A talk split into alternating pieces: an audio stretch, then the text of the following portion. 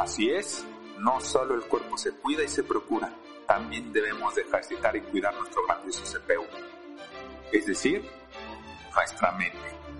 Y ten algo por seguro, viendo series o estar el mayor tiempo en redes sociales no te va a ayudar a ejercitarla. Y el que esté sano, esto más que ayudar te va a perjudicar terriblemente. Bienvenido y comenzamos.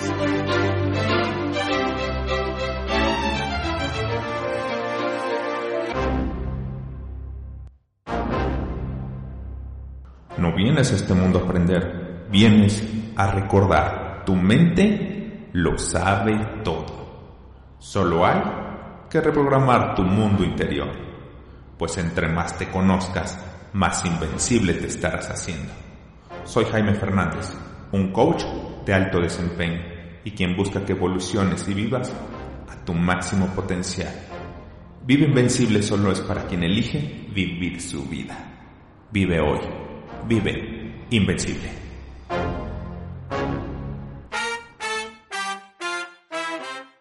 Hola, hola, qué gran gusto que estás escuchando este podcast. Y si te gusta, suscríbete. Y por favor, me ayudas mucho calificándolo. Porque esto ayudará a que el podcast llegue a más y más personas. También déjame comentarios y dime qué temas te interesan para poder compartir más conocimiento sobre ello y ayudarte, por supuesto, en ese gran crecimiento, en esa gran evolución, ese gran despertar. El día, de, el día de hoy tenemos otro tema de salud y tiene que ver con tu cuidado mental. Así es. ¿Tienes una salud mental deficiente? Tu memoria no es buena, escapas y escapas de tu vida a través de salidas de escape como la televisión, las fiestas, eh, fiestas en exceso me refiero, bebidas alcohólicas en exceso, ese escape de no quiero enfrentar mi vida ni enfrentarme a mí porque me duele. Y prefiero estar, llego a mi casa y me encierro en una televisión, me encierro en las redes sociales, voy al trabajo y quiero trabajar, trabajar, trabajar, trabajar.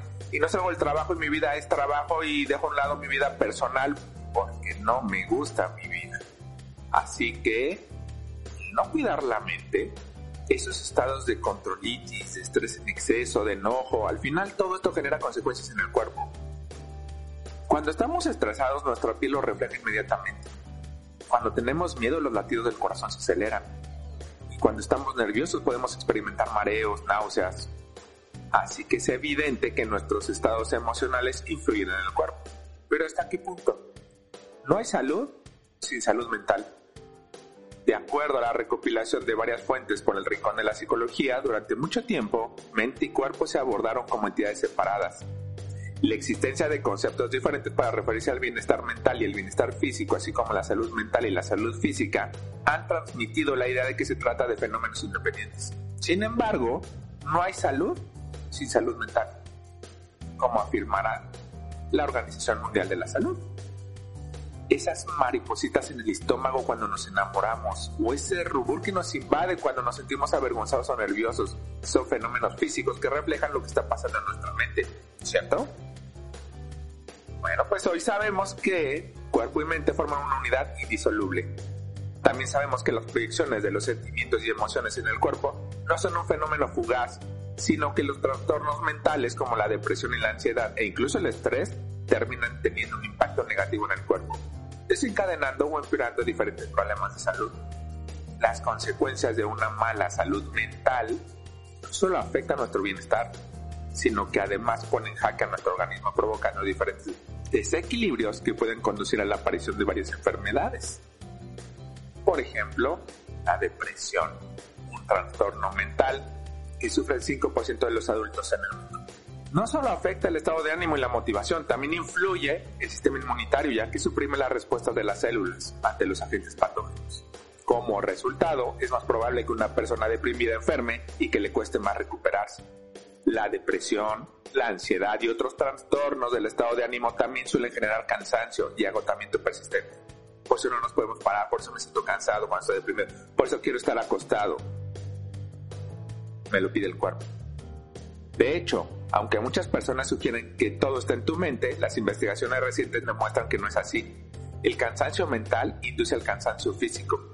investigadores de la Universidad de Bangor pidieron a un grupo de personas que montaran en bicicleta como de costumbre, mientras aplicaron a otro grupo a unos ejercicios cognitivos durante 90 minutos.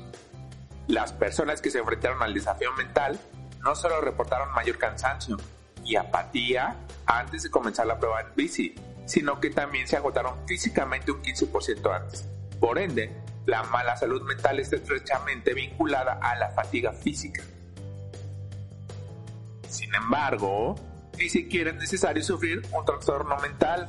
El estrés también se refleja en el cuerpo. Un estudio realizado en la Universidad de Kioto, por ejemplo, comprobó que el estrés crónico, aquel que se mantiene a lo largo del tiempo, estimula la liberación de citocinas en el cerebro, un tipo de proteína asociada con la inflamación. Un fenómeno que se ha vinculado con la aparición de numerosas enfermedades. Incluso las emociones cotidianas impactan en nuestra salud. La ira, por ejemplo, puede afectar la salud del corazón. Una investigación realizada en la Universidad de Sydney concluyó que el riesgo de sufrir un ataque cardíaco es 8.5 veces mayor durante las dos horas posteriores a un estallido de ira intensa.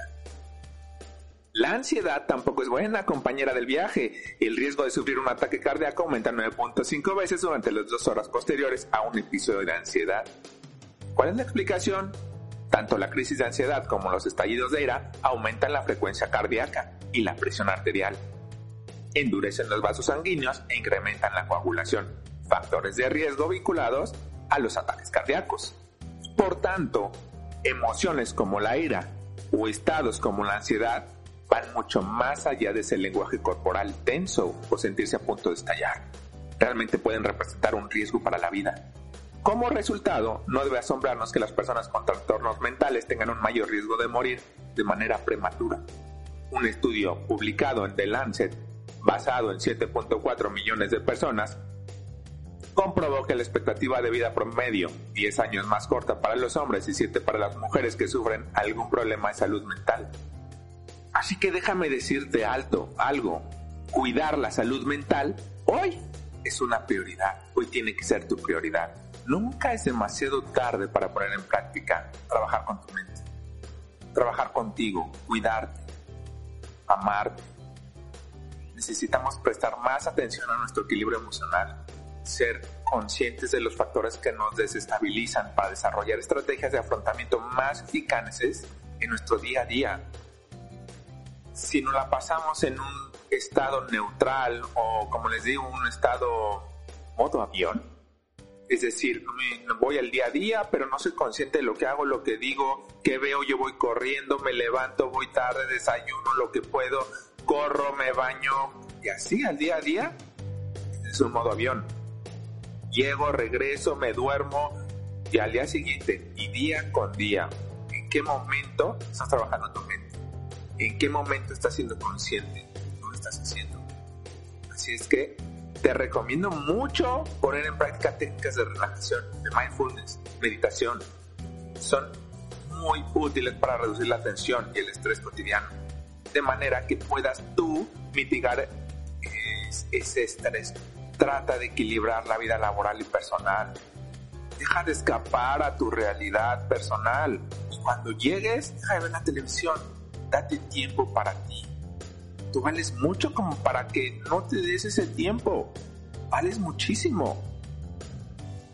También asegúrate de disfrutar esas horas de sueño y descanso. Son necesarias para que tu sistema nervioso esté bien, para que tu mente descanse. Por supuesto, y yo lo sé, en el mundo ajetreado en el que vivimos, sometidos a una infinidad de presiones y compromisos, encontrar ese equilibrio ideal puede ser difícil. También puedes ayudar de una manera adicional. Siempre les digo, escuchen mi podcast pasado de un doctor funcional, te puede ayudar con todo esto, a trabajar mejor, a que te diga qué sustancias naturales son mejores para tu cuerpo, qué suplementos te pueden ayudar a un mejor rendimiento, para que amplifiquen tus capacidades cognitivas y que tengas una mayor claridad mental y mejorar tu estado de ánimo actuando sobre diferentes neurotransmisores. Así que hazlo. Vamos, cambia. Nuestra salud mental es muy, muy, muy importante. Cuida tu alimentación, cuida tu sueño, cuida tu cuerpo y cuida tu mente. Y les comparto este otro interesante estudio. En el año 2050, el 16% de la población mundial tendrá más de 65 años. Por consiguiente, se espera que la prevalencia de la enfermedad del Alzheimer y otras demencias aumente hasta llegar a triplicarse en esa fecha, pasando de los 57 millones de personas actuales a 152 millones. Las investigaciones han demostrado que un estilo de vida saludable como mantener el cerebro activo, practicar ejercicio con regularidad y seguir una dieta equilibrada reduce el riesgo de desarrollar demencia. Pero ahora una nueva investigación resalta cómo el bienestar psicológico también protege las funciones cognitivas de la degeneración. Vivir con sentido protege las funciones cognitivas.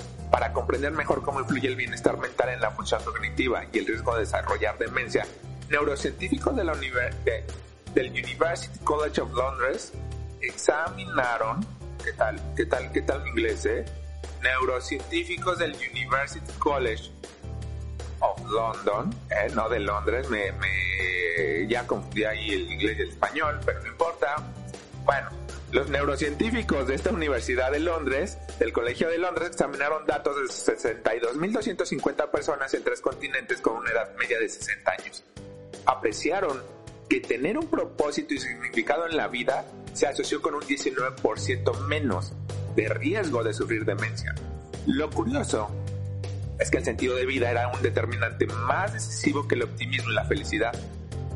Los investigadores explican que vivir con un propósito puede reducir más el riesgo de deterioro cognitivo. De hecho, otro estudio realizado en Claremont Graduate University reveló que la satisfacción con la vida suele aumentar con la edad debido a una mayor liberación de oxitocina. Es posible que tener un propósito y el significado en la vida también reduzca la presencia de biomarcadores clave relacionados con la demencia como la neuroinflamación y la respuesta al estrés celular. Una vida con sentido podría desempeñar un papel protector a nivel cerebral porque disminuye la respuesta al estrés.